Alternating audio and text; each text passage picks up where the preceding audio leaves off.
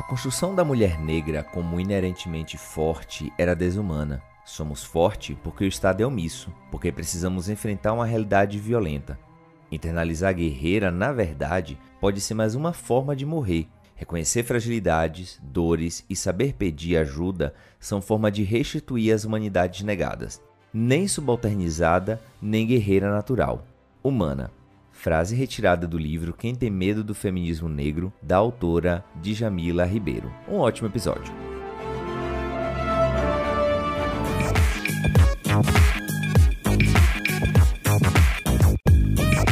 Olá, travesseiro, olá, travessete. Esse último episódio aqui do mês de novembro, ele é um episódio que eu considero um pouco diferente do formato que vocês e eu estamos acostumados a ouvir e a fazer. Como vocês sabem, ou se não sabem, né, ou fica sabendo agora, o, durante o mês de novembro ele é celebrado o mês da consciência negra. E eu fiquei pensando muito, né, como fazer um episódio aqui que pudesse representar essa questão da consciência negra, mas que não fosse exatamente um convidar uma pessoa, né, uma mulher preta para falar sobre isso, até porque é, mulheres pretas não precisam falar somente sobre isso, né? Inclusive elas falam sobre muitas outras coisas e eu convido vocês aí a voltar no feed. Nós temos uma lista aí de mulheres maravilhosas para ouvir, mas obviamente depois que eu ver esse episódio. Então, é, o que foi que o que foi que eu fiz? É, e aí eu quero que vocês entendam o processo, né? É bom saber o, o bastidor. É, Cacá Rodrigues, né? Cacá, que foi a nossa entrevistada aqui no episódio 7, ela tem uma consultoria junto com Renata Torres, né? Que é a Diva, né? A Diversidade Agora, consultoria de diversidade e inclusão. E elas fazem é, semanalmente lives no perfil delas, né? Pra é, entrevistando pessoas para falar sobre diversidade, inclusão. E nesse mês da consciência negra, elas estão fazendo uma série de lives especiais. E aí, uma delas foi feita com, com uma diretora do LinkedIn Brasil, né, que é Raquel Belém, e uma outra é, foi feita somente com Kaká e com Renata falando sobre ah, o papel do líder, né, no combate ao racismo, né, do líder branco no combate ao racismo. Eu também pedi para minha amiga Cintia Araújo, que é doutora, pra gente, a gente meio que trocou um papo sobre é, diversidade racial, e tudo isso via WhatsApp. Então eu acabei juntando meio que essas lives aí, né, esses áudios dessas lives. E eu espero que vocês gostem aí dessa desse episódio, tá bom? Antes da gente dar prosseguimento com, com o episódio, tem aqueles recadinhos de sempre que vocês já estão acostumados, não é? Que é pra, é, pra vocês é, seguir o Travessia, divulgar o episódio para as pessoas que façam diferença, que pode fazer diferença na vida das pessoas, né? Dizer que este programa também tem um programa de apoio, né? Lá no apoia.se barra travessia de carreira, né? E você pode lá escolher como é que você pode apoiar o Travessia. Se você não pode apoiar financeiramente, dá o like, curte, divulga, é, faz as coisas aí é, com o episódio, compartilha a gente que já vai estar tá de bom tamanho. E aí agora vamos aqui para o nosso episódio, né? Para o recheio do nosso episódio. Eu espero que vocês gostem, tá bom? Beijinho, beijinho e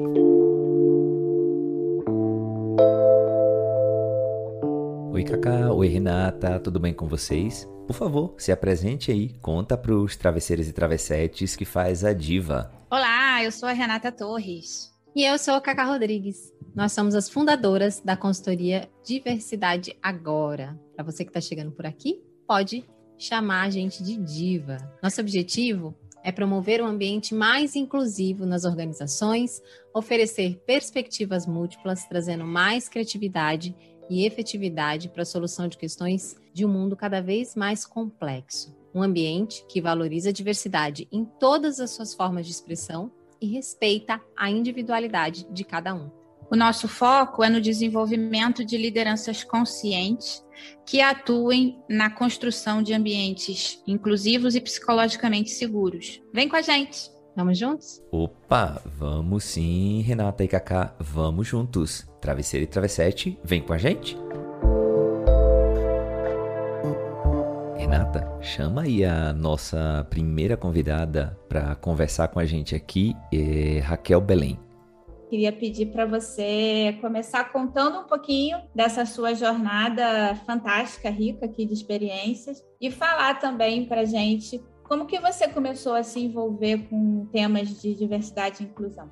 Chega, Raquel, conta pra gente aí como é que foi isso. Obrigada pelo convite. A gente que agradece, Raquel. Fica à vontade, conta aí tua história pra gente. Muito feliz por estar aqui, poder compartilhar um pouquinho da minha história com vocês. É, eu não tive sempre, desde sempre, essa consciência de diversidade e inclusão. Ela começou ali, na verdade, no finzinho, né, na transição da adolescência para a vida adulta, quando eu e minha prima fomos tentar arrumar o nosso primeiro emprego. Então a gente fez o currículo, imprimiu e aí foi para o shopping para distribuir o emprego. E essa minha prima, ela tem a mesma idade que eu e ela sempre foi magrinha. E aí, né, mas ela é negra, eu também negra, eu gordinha, ela magrinha, e a gente tentando arrumar um emprego e nenhuma das duas conseguia. Então, assim, ali já veio um clique, né? Na verdade, assim, por que, que a minha prima não tá conseguindo? Eu acho que não é só questão de eu ser gordinha. E aí eu fui para a faculdade e aí, na verdade, a gente não conseguiu emprego assim de terceiros, né? A gente começou a trabalhar tanto meu como da minha prima, nosso primeiro emprego. Foi nossa tia que deu pra gente. Nossa tia tinha um salão de beleza, então empregou a gente no salão dela. A gente não conseguiu emprego de terceiros. E aí eu entrei na faculdade, entrei na faculdade com 17 anos e ali na faculdade, no início, quando os professores perguntavam, né, faculdade de jornalismo, ah, o que, que você vai fazer dentro do jornalismo? Você tem várias áreas. E aí tinha alguma coisa dentro da minha cabeça que falava para mim: você pode fazer tudo, menos televisão. Às vezes falta referências, né, Raquel? Conta pra gente como foi isso aí. E aí eu vi as outras pessoas falando, né, que a referência delas era a Fátima Bernardes, para os rapazes era o William Bonner. E aí, assim, eu não sabia dizer por que que eu não poderia ir para televisão, mas eu sabia que televisão não seria um caminho para mim. E aí eu fui trilhando, pensando em outras coisas. E aí chegou num período e eu não consegui estagiar, assim, eu fui para duas entrevistas de estágio, estágio de jornalismo, e assim, nas entrevistas um ambiente que eu não estava acostumada, eu não tinha assim preparo para entrevista, né? Todo todo meu histórico de trabalho era no salão de beleza da minha tia. Então assim, não consegui, então assim, terminei a faculdade sem fazer estágio. Só que aí, né, Raquel, só que quando eu me formei e vim para São Paulo com a minha mochila nas costas e com a cara e com a coragem para buscar emprego. E aí eu mandava currículo na primeira semana, né? E aí eu falei para mim, bom, se eu não conseguir nada na minha área, eu preciso arrumar um outro emprego para me manter, porque eu tenho que pagar as contas em São Paulo. Então mandava currículo, mandava currículo, e aí quando chegou no final da primeira semana, que eu sou muito ansiosa assim, né? Geralmente as pessoas ficam mandando currículo um mês, dois meses antes delas mudarem a estratégia. Eu não, final da primeira semana, ninguém me chamou para nenhuma entrevista. Eu falei assim: olha, próxima vaga que aparecer, eu vou lá e vou entregar o meu currículo pessoalmente. Eu não vou mandar e-mail. Esse negócio de mandar e-mail, as pessoas não estão me chamando porque eu não tenho experiência. Vou deixar a pessoa me ver. E aí apareceu uma vaga, e aí eu fui lá pessoalmente na agência entregar o meu currículo. E aí a, a, a agência né, era uma agência de comunicação pequena, as duas sócias estavam precisando muito urgente de uma pessoa, e aí elas acharam legal aquilo. Ah, já que você está aqui, então espera um pouquinho que a gente vai conversar com você. Aí elas conversaram comigo, meu portfólio que eu tinha para mostrar eram os meus trabalhos da faculdade. E aí eu falei, né, toda feliz, olha, eu fiz sozinha todos esses trabalhos, todos esses projetos. E aí elas gostaram e me deram a minha primeira oportunidade. E assim eu me inseri no mercado de trabalho, assim, na cara e na coragem. Não teve uma indicação, não teve uma ajuda, não teve nada. Foi eu que fui lá e bati na porta da agência. E aí, depois disso, ali, né, era, era uma realidade totalmente diferente do que eu estava acostumada de trabalhar no salão de beleza. E ali eu fui começando a enxergar nessa primeira agência. Ali eu vi que tinha alguma coisa além comigo, com a minha pessoa, porque a agência era uma agência pequena, nós trabalhávamos ali, era uma equipe de cinco, seis pessoas, e aí foram passando os meses, eu fazendo projetos, mostrando o meu trabalho, e aí a agência tinha uma coisa assim, às vezes uma pessoa precisava ficar até mais tarde, então essa pessoa ficava com a chave para fechar a agência. Ah, a pessoa fica com a chave. E aí um dia, não, geralmente não acontecia comigo, e aí depois de uns quatro, cinco meses aconteceu eu precisava ficar até mais tarde. E aí eu ouvi a dona falando, né? Uma falando com a outra. A gente não pode deixar ela sozinha aqui no escritório né? Então, assim, tem que ficar alguém aqui com ela até a hora que for terminar. Aí eu estranhei isso, né? Nossa, mas por que que todas as outras pessoas, inclusive pessoas que entraram depois de mim, que foram contratadas depois de mim, poderiam ficar e eu não poderia ficar? E aí ali foi o primeiro sinal de que tinha alguma coisa errada e não, não era por eu ser gordinha, porque tinham outras pessoas gordinhas, não era por eu ser de outra cidade, porque eu tinha pessoas de outras cidades, porém eu era a única pessoa preta ali naquele ambiente. Então, assim, né, o que está acontecendo? E aí, a partir dali, outras empresas que eu fui trabalhando, eu fui percebendo os sinais.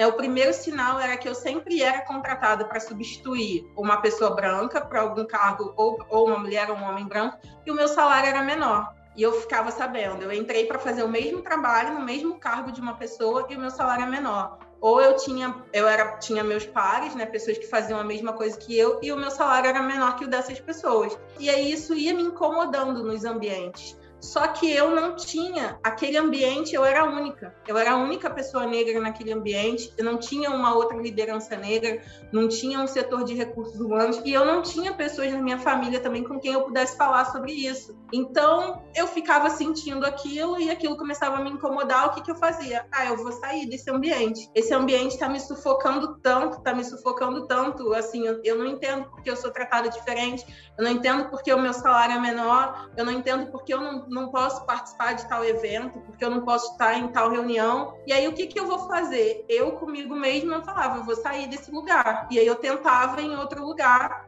E aí, em outro lugar, tudo começava maravilhoso e depois as coisas começavam a aparecer. As coisas começavam a aparecer. E eu era muito persistente. Então, nisso, eu acabei passando por muitas empresas, por diferentes empresas, por empresas muito grandes, mas essa situação não mudava. Essa situação era sempre a mesma, era sempre a mesma até que ficou explícito num caso, assim, né, de, de uma empresa que eu estava, e as pessoas gostavam muito de mim, gostavam muito do meu trabalho, dos meus resultados, e teve uma oportunidade de promoção para um cargo de liderança. Eu já estava ali, né, uns oito, nove anos no mercado de trabalho, já tinha entregue projetos muito bons, muito grandes. E aí me, a, a minha gestora na época me chamou na sala para conversar e aí, quando eu estava indo para a sala, ela estava junto com o superintendente do espaço. E aí, quando eu estava chegando lá, eu ouvi ele falando para ela: Olha, enquanto eu estiver aqui, uma negra não vai ser promovida. E ele já era uma pessoa que ele não estava, já ele já não olhava para minha cara. No início, quando eu fui contratada, ele me adorava, porque eu era ali, né, o totem, né, que a gente fala o token, né, a, a pessoa negra na equipe, para você falar que tem diversidade. Só que com o passar dos meses, eu fui aparecendo muito. Então, pessoas de outros lugares chegavam e me elogiavam, me davam parabéns, as pessoas me chamavam pelo nome, as pessoas queriam falar comigo.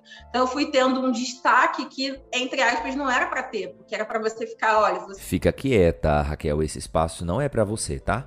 E aí, quando eu ouvi isso, ele não sabe que eu ouvi, né? Mas quando eu ouvi isso, aí ali na hora me bateu um desespero. Eu falei, não, preciso sair desse lugar. Era um lugar que eu amava estar, que eu amava trabalhar, um, um trabalho que eu amava fazer, que eu amava todo mundo. Era um ambiente, assim, maravilhoso que essas pequenas coisinhas não me incomodavam tanto, mas quando eu ouvi isso, aí ali para mim eu falei, não, preciso sair desse lugar. E aí quando eu saí, eu saí muito rápido, consegui sair muito rápido e ir para outro lugar.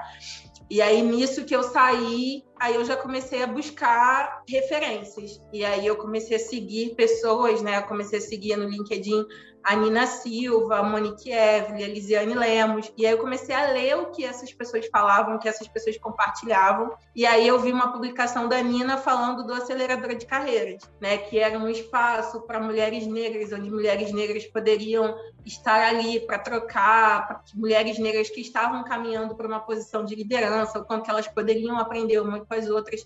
E foi ali que, de fato, que me despertou essa, essa, essa questão racial e a questão da diversidade e inclusão. Quando eu fui para aquele espaço, quando eu estive dentro daquele espaço, com outras pessoas compartilhando suas histórias, que eram histórias não parecidas, mas iguais às minhas, pessoas que passaram pela mesma coisa que eu, pessoas que também eram únicas naquele ambiente, aí ali me despertou. Então, assim, me despertou para mim, assim, o que, que eu preciso fazer para mudar a minha realidade, para mudar a minha história, para eu não passar mais pelo que eu vim passando ao longo dos últimos 10 anos de mercado, e o que, que eu posso fazer para mudar essa situação para outras pessoas. Então, foi realmente quando eu, eu tive esse despertar para a diversidade diversidade e inclusão. Foi ali, nesse momento, né? Depois de passar por isso, de ouvir explicitamente, às vezes a gente precisa ouvir explicitamente, né? Algo que está dentro da gente, mas a gente precisa ouvir para ter certeza. E quando eu ouvi, eu tive certeza que era isso, né? Era isso que estava me segurando, me freando e que eu não tinha acelerado ainda a minha carreira até então por causa disso.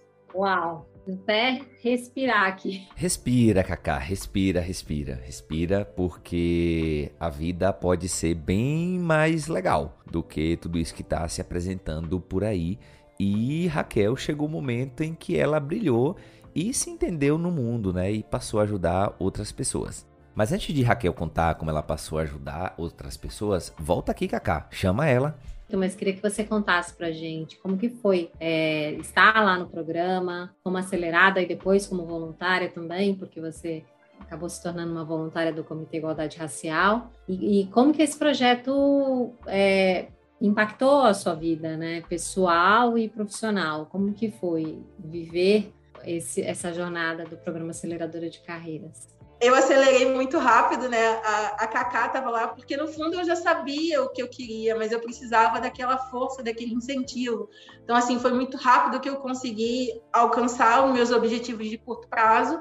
E agora eu já estou nos meus objetivos de longo prazo, digamos assim, né? Já, já estou realizando eles e trabalhando, e cada dia eu vou colocando mais metas, né? E eu sei que eu não preciso me impor limites mais.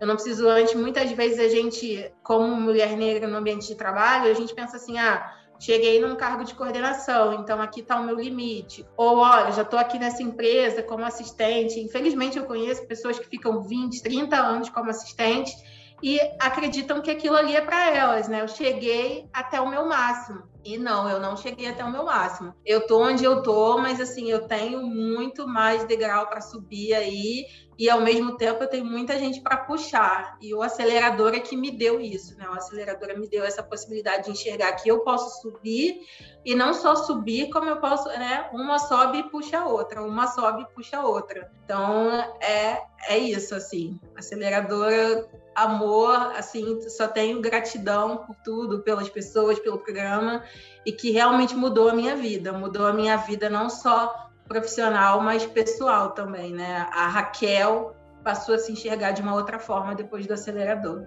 Raquel, você é uma mulher inspiradora, tá? Eu quero deixar isso registrado aqui, não é, Renata? E que ela continue aí para inspirar cada vez mais outras pessoas. Você é uma inspiração. Eu estou aqui me inspirando demais em tudo que você está falando. E assim, é uma pena a gente ter que, que encerrar a entrevista. Porque... Ah, é uma pena mesmo, viu? Tá tão bom. E a gente normalmente gosta de, de pedir, Raquel, para os nossos convidados e convidadas, né? É, ao se despedirem aqui do, da nossa audiência, deixarem uma mensagem falando é, qual, qual é a transformação que você gostaria de ver no mundo. Então, conta pra gente. É, eu queria começar falando para as pessoas negras, né, para os profissionais negros como eu, homens e mulheres. É, nós agora estamos num momento muito diferente, né, um momento do mercado de trabalho em que realmente existem oportunidades, existem vagas afirmativas, né, existem portas abertas em grandes empresas e a gente está começando a ocupar esses espaços. Acho que é super importante a gente se preparar para ocupar esses espaços principalmente quando a gente fala em cargo de liderança, quando a gente fala em assumir responsabilidade, se prepara para ocupar esse espaço, se prepara e dá o seu melhor antes de você assumir um cargo, antes de você assumir uma posição. Vamos ocupar sim todos os espaços que estão dando para a gente, mas vamos dar o nosso melhor, fazer o nosso melhor trabalho, mostrar que nós somos capazes, que nós não estamos ali simplesmente por cota ou por vaga afirmativa, mas que a gente não entrou ali antes porque não nos foi dada a oportunidade, mas que a gente é totalmente capaz de ocupar isso, assim. Não, não, não vamos repetir atitudes né, que outras pessoas da mídia recentemente é, é, tiveram quando tiveram a oportunidade de estar num espaço de destaque. Eu acho que assim, vamos nos preparar para isso. E quando a gente olha para as próximas gerações, vamos investir na educação das nossas crianças, Conversa com seu filho, com seu sobrinho, com seu primo, com seu irmão. Começa a falar com ele sobre o futuro, sobre educação, sobre ancestralidade, sobre mercado de trabalho, sobre ser exemplo, né, sobre a importância da educação para aquilo ali. Muitas vezes a gente fica tão preocupado, né? Isso aconteceu comigo depois que eu comecei a ter a oportunidade. E aí eu tinha o meu irmão mais novo, eu estava super preocupada em dar para ele o tênis da moda e, e, que ele frequentasse tal lugar. E a questão da, da educação e da racialidade, da ancestralidade, não era algo que eu me preocupava em passar para ele. E hoje é a minha principal preocupação. Então, assim, muitas vezes a gente começa a ocupar os espaços e aí começa a receber um salário melhor e ter uma oportunidade melhor, e aí a gente pensa muito no material. Em, ah, vou, vou, vou promover uma festa, um espaço, um físico. Isso é importante, é importante também, mas o mais importante é a consciência, né? O que, que a gente está despertando de consciência naquela criança, naquele jovem, naquele adolescente. E a minha mensagem final que fica é assim, que meu irmão, e todos os outros jovens e todos os outros adolescentes e todas as pessoas que estão entrando no mercado de trabalho agora, que eles tenham a oportunidade de escolher, né? E às vezes acontece também, né? Tem uma coisa que acontece muito, é que as pessoas olham para a gente, ah, agora o negro está tendo a oportunidade, agora o negro pode estudar, agora o negro pode se formar no que ele quiser. Então você vai lá e você tem que fazer isso, você tem que fazer aquilo. Não, a gente não tem que fazer nada. A gente só tem que ter a opção de escolher. Então, assim, se você quer ser médico, se você quer ser engenheiro, se você quer ser advogado, se você quer ser motorista de aplicativo, se você quer ser cozinheira, se você quer ser babá, não importa. Tudo, é digno, tudo é válido. O importante é que você possa escolher, não que você seja colocado em algum lugar, que falem para você, por causa da sua pele, você só pode ocupar tal espaço. Não que eu quero hoje, a minha luta hoje é para que meu irmão ele possa chegar aos 17 anos dele e escolher, fazer aquilo que ele quiser fazer. Né? Então, assim, que as pessoas negras das próximas gerações elas possam ter escolha. Né? Acho que o, o principal, a mensagem principal que fica é essa, né? Vamos abrir os espaços para que os profissionais negros, para que as pessoas negras possam escolher os lugares que elas vão ocupar, assim como as pessoas brancas sempre tiveram escolha, que as pessoas negras possam ter também. Maravilhosa. Eu também achei, viu, Cacá? Maravilhosa demais. é uma aula, né? Não é uma entrevista. Agradecer por você vir aqui contar a sua história, é, e, e, isso é muito. Isso demonstra né, muito o, o, seu nível de consciência, né? Porque às vezes também, como você falou, às vezes a gente acaba tendo a oportunidade de, de ter uma sanção social, financeira, mas se a gente não desenvolve né, essa percepção, essa consciência, muitas vezes a gente acaba é, reproduzindo comportamentos e padrões que não vão fazer com que é, o povo preto realmente se liberte da, da, das opressões. Então, assim, muito, muito, muito obrigada por você ter vindo aqui conversar na Diva. É, é, eu estou muito orgulhosa de, de tudo que você está fazendo, viu? Parabéns. Obrigada, Cacá. Obrigada, Renata, pelo espaço e obrigada, Cacá, pelo espaço e por toda a inspiração, né? Cacá é minha musa inspiradora. Então, assim, sou muito grata e espero de coração poder retribuir tudo que você e, e as pessoas do acelerador me proporcionaram. Uau! A gente hum. volta, né? Uau mesmo, né, Cacá e Renata e Raquel? Obrigado aí pela, pelas palavras de vocês, por compartilhar tanta coisa legal com a gente.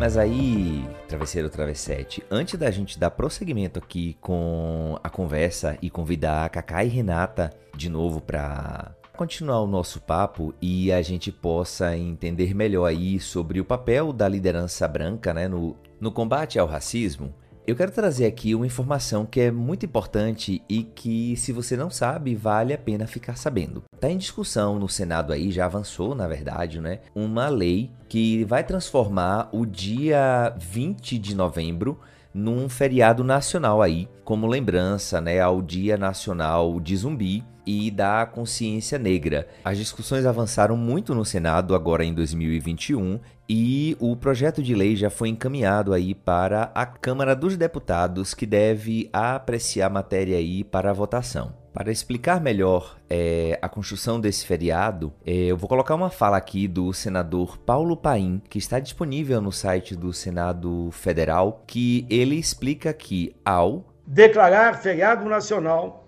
como estamos propondo para o dia 20 de novembro, para a celebração do Dia Nacional de Zumbi da Consciência Negra, é essencial para que o Estado brasileiro se mova na implantação de políticas públicas integradas que combatam a desigualdade, o racismo estrutural tão forte, infelizmente, no nosso país. E na política é preciso também que a gente fale sobre representatividade, né?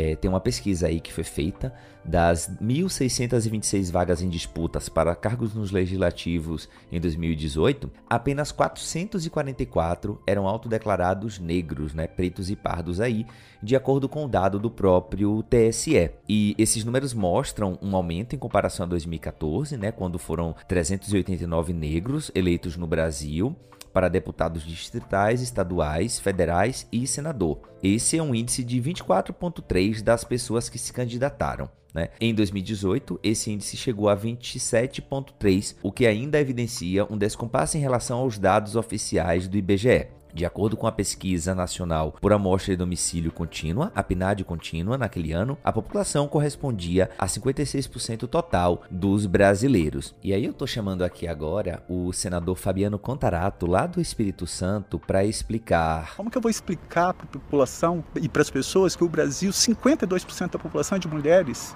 52%. E eu estive na, na Assembleia Legislativa de, de Mato Grosso do Sul com 24 deputados, todos homens. Isso é muito significativo. Isso é estrutural. Né? Eu estive em Salvador, 85% da população de Salvador é de negros. Nunca elegeu um negro. Então, é, é, a sociedade tem que refletir isso. Nós temos que entender que realmente nós vivemos uma democracia, mas que nós temos que dar instrumento para que essa democracia seja efetivamente implementada e não só no discurso, porque por enquanto a letra da lei está deitada eternamente em berço esplêndido, não tem dúvida disso. Obrigado, senador Fabiano Contarato. E eu queria convidar de novo aqui as nossas parceiras aqui de conversa hoje, né, que é Kaká e Renata, para a gente bater um papo agora só nós três sobre o papel do líder branco na inclusão racial. E aí eu já tinha até me esquecido, né, que eu sou uma pessoa muito mal educada e eu não tinha apresentado Kaká e Renata para vocês aqui. Renata, conta aí, quem é você na fila do pão, menina? Conta pra gente. Falei, eu sou a Renata Torres, tenho uma história aí de mais de 20 anos no mercado corporativo. Os últimos seis anos, mais ou menos, é, comecei a me envolver nesse tema de diversidade e inclusão, apesar da minha atuação principal sempre ter sido no mercado de tecnologia. E mais recentemente, nesse ano de 2021, eu resolvi fazer uma transição de carreira para focar minha atuação nesse, nesse universo da diversidade e inclusão e abrir junto com a Cacá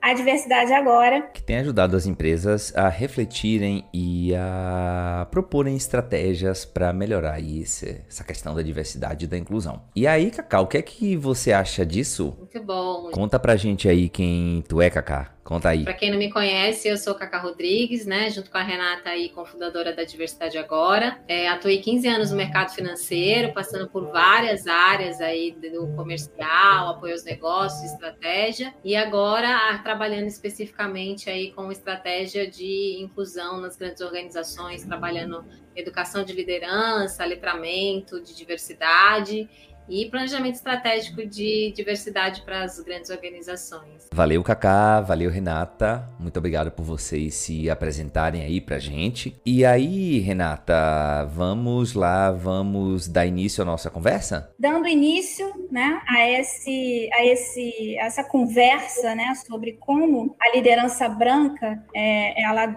consegue influenciar nessa, nessa transformação que a gente tanto precisa ver em todos os espaços. A gente gostaria de começar essa conversa falando em quem é né, essa liderança branca. Quem é? Quem é essa liderança branca? Conta pra gente aí, Renata. Bom, para a gente falar dessa liderança branca, a gente precisa articular um conceito muito importante da, bran da branquitude. É um conceito que fala do lugar de privilégio que é reservado para as pessoas brancas. Então, quando a gente fala de branquitude, a gente está falando dos privilégios que pessoas brancas tiveram e continuam tendo né? sejam privilégios materiais, sejam privilégios simbólicos ou até mesmo subjetivos. E isso faz com que esses os espaços de poder, que são onde normalmente a liderança branca ela ocupa, seja muito pouco ocupado por pessoas negras. E é justamente sobre esse, esse tema que a gente quer discutir.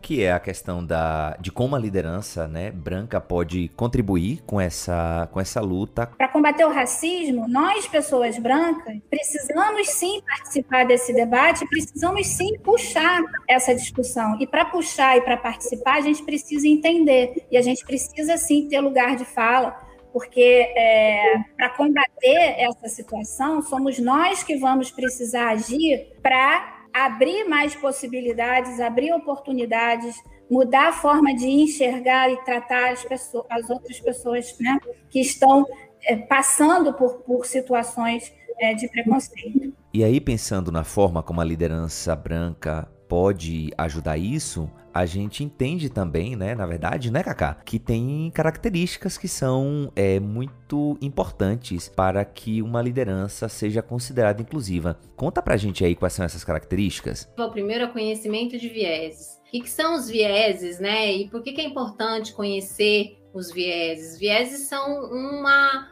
forma, né, um, um mecanismo da nossa mente é, que faz com que a gente tome escolhas de faça escolhas de maneira automática, sem refletir, sem analisar dados e fatos, e muitas vezes essas escolhas, né, é, esses vieses eles influenciam as escolhas das lideranças de, de todas as pessoas nos processos de tomada de decisão de maneira que não é, não é isenta, né? Ela é uma, é uma escolha que a gente chama de uma escolha enviesada, justamente porque tem ali um preconceito por trás, tem um estereótipo, tem um, um pensamento pré-estabelecido. Depois a gente tem o segundo ser, né, da característica aí da, do, do líder inclusivo, é o ser da curiosidade, né? Então, o que, é curiosidade? Curiosidade é essa pessoa que tem habilidade de estar com a mente aberta, de é, buscar entender a visão do outro,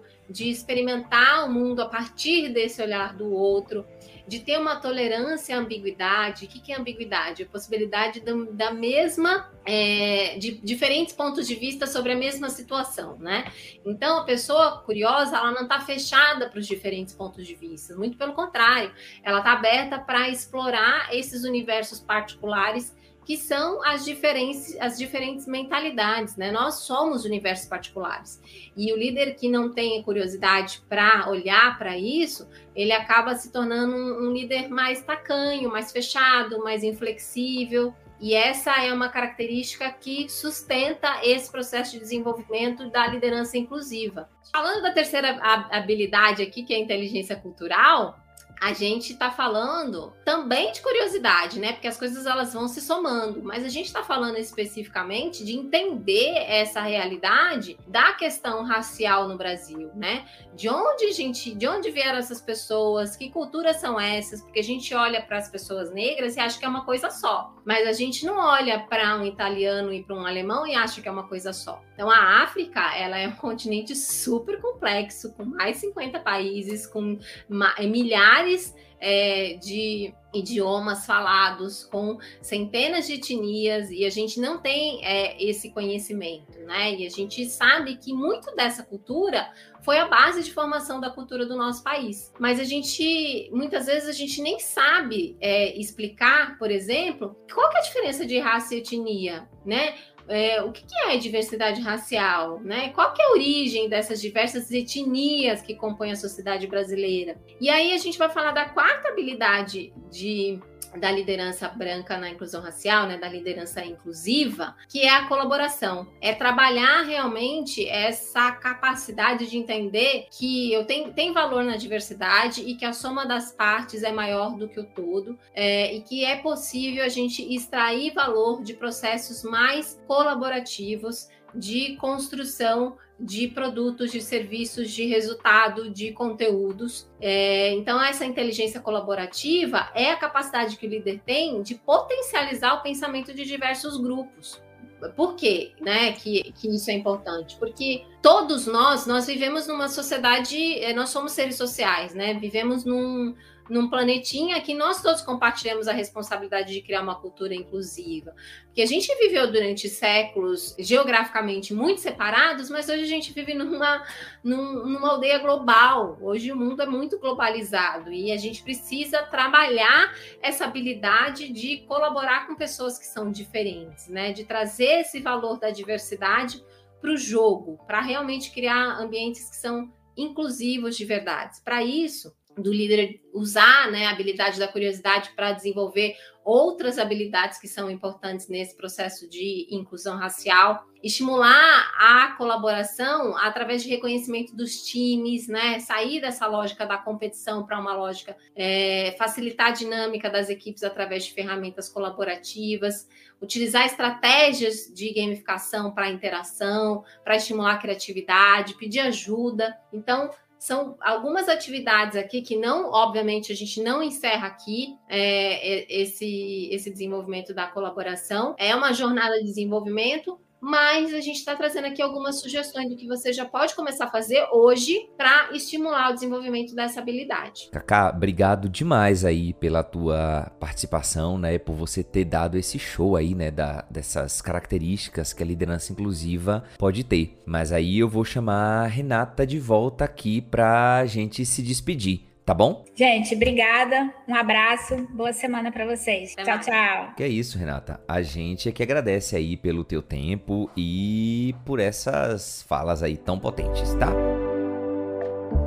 E aí, para complementar essa discussão que foi feita aqui sobre o papel da liderança branca no combate ao racismo, eu convidei a minha amiga Cintia Araújo. Ela é doutora em administração e juntos nós fazemos uma pesquisa que está se desenrolando em um modelo né, de gestão da diversidade racial, onde nós, nós propusemos aqui é, o passo a passo para que uma empresa possa identificar em qual nível ela se encontra é, em termos de diversidade racial. Vem cá, Cíntia, eu sei que tu tá na academia, mas obrigado pelo seu tempo, tá bom? Vem aqui. Oi, Divo. Respondendo, tô na academia, hein? Então se aparecer um barulho extra, é porque eu tô na academia. Vamos lá, quem sou eu? Ô Jeová, vamos lá. Bom, meu nome é Cintia Araújo, 43 anos, quase 44. Já dá para saber que eu sou de Capricórnio, né? estou para fazer aniversário em breve. Uh, trabalhei quase 20 anos na área de TI, como eu, eu, ocupei todas as vagas, né? Desde a estagiária até programadora, analista, líder de equipe, né? Fui para projetos internacionais, trabalhei no Itaú, na Accenture, trabalhei na Brinks também, trabalhei na Sabesp. Uh, e daí eu migrei, né? Para a academia, especificamente, especialmente para esse lado da pesquisa, que eu gosto muito digamos que eu tenha me encontrado nessa questão da pesquisa, até pelo fato de eu ser uma questionadora, né? Sempre fui de questionar as coisas, de analisar as coisas, né? E eu creio que a pesquisa, eu me encontrei, gosto de escrever e tal. Bom, nisso daí, eu fiz um mestrado em 2013, fiz um doutorado com você, né, de 2015, né? Aí terminei agora em, ah, em 2017, vai fazer quatro anos, já fez, né? E daí, desde então, eu tenho me dedicado, tenho consolidado minha área de pesquisa nessa questão das relações raciais no ambiente corporativo. Esse é o meu tema. Eu tenho pesquisado desde 2017. Eu já saí de doutorado já com um monte de ideias na cabeça. E é isso. E aí eu tenho feito parcerias, né, com você, com o Paulo, né? Parcerias muito legais e batalhando, né, Divo? Que é uma batalha constante, né? Por várias questões. E é isso, Divo. Acho que serviu, né? Claro que serviu, né, Cíntia? Sua trajetória é brilhante. E por falar em trajetória, é uma coisa que eu fico muito curioso e que pode ajudar a gente a entender melhor como é que trata as relações raciais, a gente fazer um comparativo é, com os Estados Unidos e o Brasil. Conta pra gente aí como é essa diferença. Oi, Iri, vamos lá. Bora, só se agora. Vamos comigo. E assim, a diferença do Brasil com os Estados Unidos, primeiro tem essa questão histórica que a gente já sabe, né? A gente tem, se eu for pensar uh, são duas coisas importantes. Primeiro tem a questão da raça, né? Quando a gente está falando de, de, diversidade racial, tá? A nossa definição de raça aqui no Brasil é diferente da definição nos Estados Unidos. Nos Estados Unidos, um, é aquele one drop, é, one drop blood, né? Então, tipo, se você teve uma ascendência africana em algum lugar, você é considerado negro, né? Aqui é pela cor de pele, pelo fenótipo, né? E durante um bom tempo, e até hoje, né? Ninguém fala, ah, aquela pessoa é, é negra. O pessoal chama de moreno. Eu, pelo menos, fui chamada de moreno um milhão de vezes. E tem a questão do colorismo e tal. Então tem essa esse problema, né, essa peculiaridade de como a gente define raça aqui nos Estados Unidos. Dois, também tem todo o histórico da luta das, um, por direitos, né, por direitos iguais, né, a luta dos direitos civis lá dos anos 60, que trouxe algumas políticas, né, importantes na época, logo depois de 63, né, quando logo depois do assassinato do, do Robert Kennedy, que foi o Johnson que tomou o, a, né, o lugar já né, em articulação ali com Martin Luther King, depois teve o assassinato, né, na sequência, mas uh, surgiram uh, políticas afirmativas, como a gente vê hoje aqui no Brasil, né, uh, em relação ao estudo, né, em relação às cotas raciais, né, dentro das universidades. Então, lá teve ações afirmativas que as empresas precisavam provar com dados, né, essa questão da quantos quantos funcionários negros você tem, a questão de, né, da ascendência né, dentro da hierarquia, né, políticas afirmativas, ações afirmativas. Então, isso já é uma diferença. Então, pensa que eles já estão discutindo isso desde os anos 60. A gente começou muito, com, muito devagar nos anos 90, anos 90, né? Já próximo aqui dos anos 2000, e muito por causa da questão das multinacionais, né, que elas eram pressionadas pelas matrizes e tal, e uh, as filiais, né, as filiais aqui no Brasil tiveram que adotar. A terceira coisa que eu acho que é importante também citar, né, eu falei a questão da definição de raça, eu falei a questão da, do histórico, né, da, dos direitos civis e, das, e da implantação de ações afirmativas, e eu acho que a terceira coisa, o foco maior que esse debate debate né, dos movimento, do movimento negro.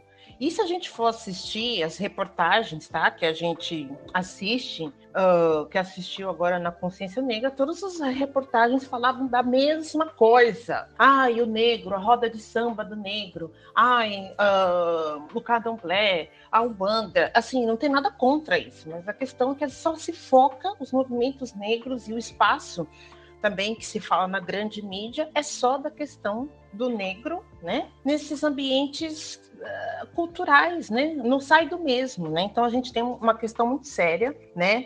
que está atrelada, agora eu lembrei que está atrelada a, ah, a falácia da, uh, dessa igualdade racial, né? Dessa, desse lugar onde, desse país onde as raças se misturaram de maneira pacífica e artística, né? E idealizada, né? Mas isso que caiu por terra, né? Quando nos anos 60, quando o pessoal da Unesco parou aqui no Brasil e viu que não tinha nada disso, né? Então são essas três questões, né? Uh, a, a, questão dos direitos civis, né? A questão da definição de raça e essa e essa falácia de que aqui existe uma democracia racial quando não se tem. E aí que acontece? Os debates sobre negros e tal acabam ficando no mesmo lugar, né? E não se entra no lugar do, do espaço que eles ocupam dentro das empresas. E aí, querido? E aí acabou, né? Então, acaba que não tem as, as, afirma, as ações afirmativas, não vai ter programas. Então, é isso, né? Eu acho que é importante, né? A questão de não deixar isso se arrefecer, né? E comparando com a questão americana, é exatamente isso: é a falta de maturidade e desse debate não estar sendo. um ser muito recente, né?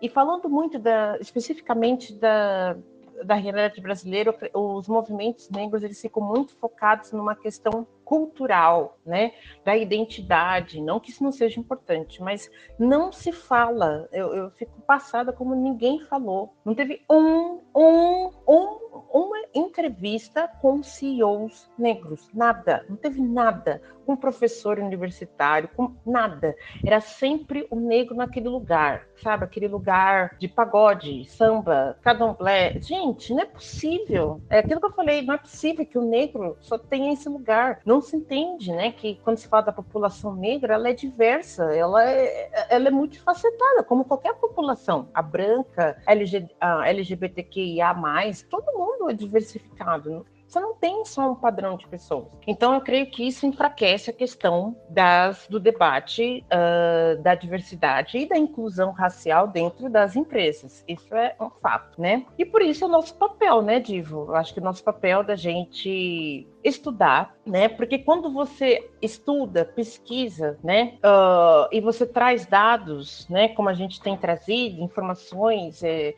conclusões e, enfim, ah, você acaba legitimando aquele debate, né? Você acaba legitimando aquela perspectiva.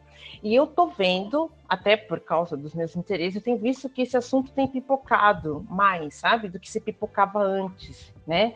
Mas uh, eu tenho que falar algo aqui que eu espero que você não me censure e não me, não me entenda mal. Esse debate ainda é dominado por pessoas brancas, né? Uh, então, tem muito poucos pesquisadores, professores negros estudando est eh, relações raciais nas empresas. De novo, ele está sempre focado naquele lugar que eu já falei para você onde é que é.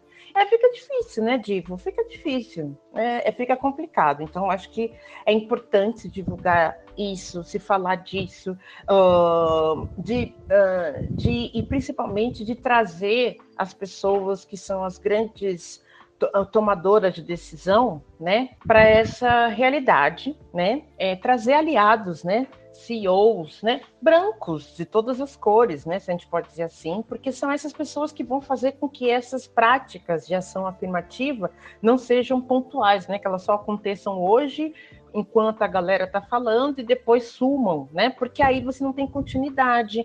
Aí, como você viu no nosso, né, nas pesquisas nosso artigo, as pessoas não continuam na empresa, as pessoas não crescem na empresa, né? Fica focado muito só na entrada de jovens, só na... e, e, e, os outros que estão na casa dos seus 30, 20 e poucos anos, 30, que precisam se inserir na, na, na ou 40, né? Que precisam se inserir nas empresas, ascender nas empresas e não conseguem né? Então fica uma coisa muito é, rasa, né? Fica muito rasa. Ela é bonita para se colocar na internet, ela é bonita para se postar fotos, é maravilhosa, né? Mas ela não é efetiva, né, Diva? Quando a gente vai realmente visitar as empresas e saber quem são as pessoas tomadoras de decisão. Essas pessoas não são negras, né? Uh, então, eu acho que é importante a gente persistir no assunto e legitimar o debate, né, com pesquisas e, e com pessoas, né, é, né, uh, dentro e fora da academia. Só acho que a questão não é só dentro da academia, né? Uh, tra tentar trazer essas pessoas para que a gente mude essa visão, sabe, de, de só discutir a questão das relações raciais ou da inclusão racial dentro de um contexto cultural, sabe? Nunca no contexto corporativo ou qualquer coisa como essa, entendeu, Tivo? Eu não só entendi, como eu te agradeço, Cíntia, por essa presença aí. Obrigado, viu? E beijo, Cíntia.